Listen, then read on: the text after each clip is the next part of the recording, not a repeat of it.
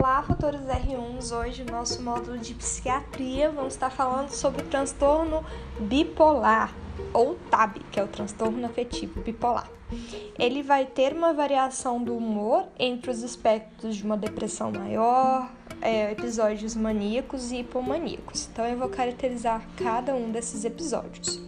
Então, o episódio de depressão maior é aquele que a gente já abordou em aulas passadas, que é quando ele tem cinco ou mais dos seguintes sintomas por um período de pelo menos duas semanas, tendo é, é, humor deprimido ou prazer é, diminuição no prazer ou interesse das coisas, que é a anedonia. Além disso, pode ter perda ou ganho de peso ou do apetite, insônia ou hipersonia, agitação ou retardo psicomotor, fadiga ou perda de energia, uma sensação de culpa e inutilidade, uma dificuldade na concentração e, e tomar decisões, e também pode pensar em morte e no suicídio, isso gerando um prejuízo psicossocial grande, excluindo as substâncias e a esquizofrenia.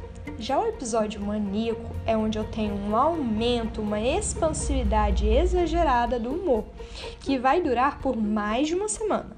Esse aumento da energia vai ser acompanhado por três ou mais sintomas, ou quatro se eu tiver um humor irritado, que são eles: o aumento da autoestima, uma diminuição na necessidade de sono, uma loquacidade, que é a fala rápida, uma fuga de ideia ou pensamentos acelerados, uma distraibilidade, um aumento da atenção dirigida a objetos ou uma agitação psicomotora e um aumento nas atividades é, que vão gerar prazer, né?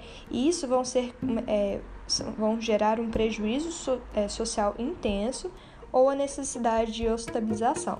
Ou seja, uma pessoa que ela vai, ela dorme duas horas ou às vezes nem dorme, tá muito agitada, acorda e já começa a limpar a casa ou é, começa a vender as coisas, gasta muito dinheiro por aquele período, pode ter sintomas psicóticos nesses momentos.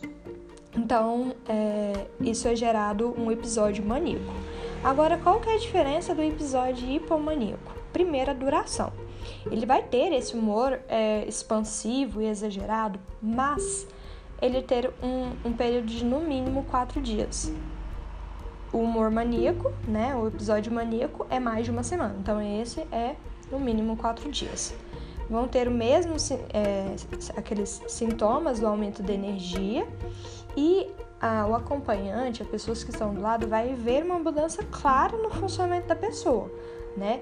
Não é a característica dela ser assim. Então ela vai viver uma quebra é, na, nessa, nesse padrão desse indivíduo que vai é, que não vai ser grave o suficiente para levar à hospitalização, nem vai ter sintomas psicóticos.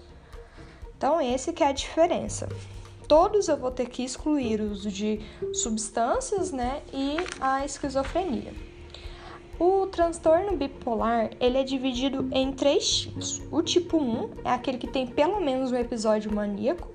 Ele vai ocorrer mais na, na, em mais jovens, mais ou menos os 18 anos. Os fatores de risco é aquelas pessoas que têm uma renda elevada, separados, divorciados, viúvos e aqueles que têm histórico familiar ele vai ter um prognóstico ruim se estiver associados com características psicóticas e vai ter um risco de suicídio elevado. Já o tipo 2 é quando eu tenho um episódio hipomaníaco e um episódio depressivo. Ele jamais vai apresentar um episódio maníaco, jamais vai ter episódios psicóticos e jamais vai necessitar de hospitalização para ser do tipo 2.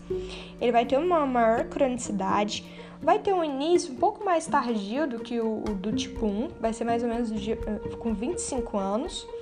E os episódios depressivos, eles tendem a ser mais duradouros e mais incapacitantes.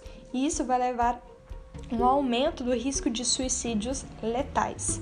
Já a ciclagem rápida, chamada também de ciclotimia, é que pelo menos em dois anos, nos últimos dois anos, e nas crianças nos últimos, é, no último um ano, ele teve sintomas hipomaníacos e depressivos que não, não foram satisfeitos não satisfazeram todos os critérios diagnósticos e eles não vão ficar sem esses sintomas por mais de dois, é, dois meses consecutivos. Ele tende a iniciar na adolescência, no início da fase adulta e tende a ser mais insidioso e persistente. O tratamento dos transtornos bipolares é, são os estabilizadores de humor, é, associados à imunoterapia, e são eles o carbonato de lítio, que ele vai é, ser um, um, único, é, um único medicamento que vai ser anti-suicídio, e os anticonvulsivantes, como o valproato, o ácido valproico e a carbamazepina. Então é isso que eu queria falar sobre o transtorno, é, o TAB, né, o transtorno bipolar, e até a próxima aula.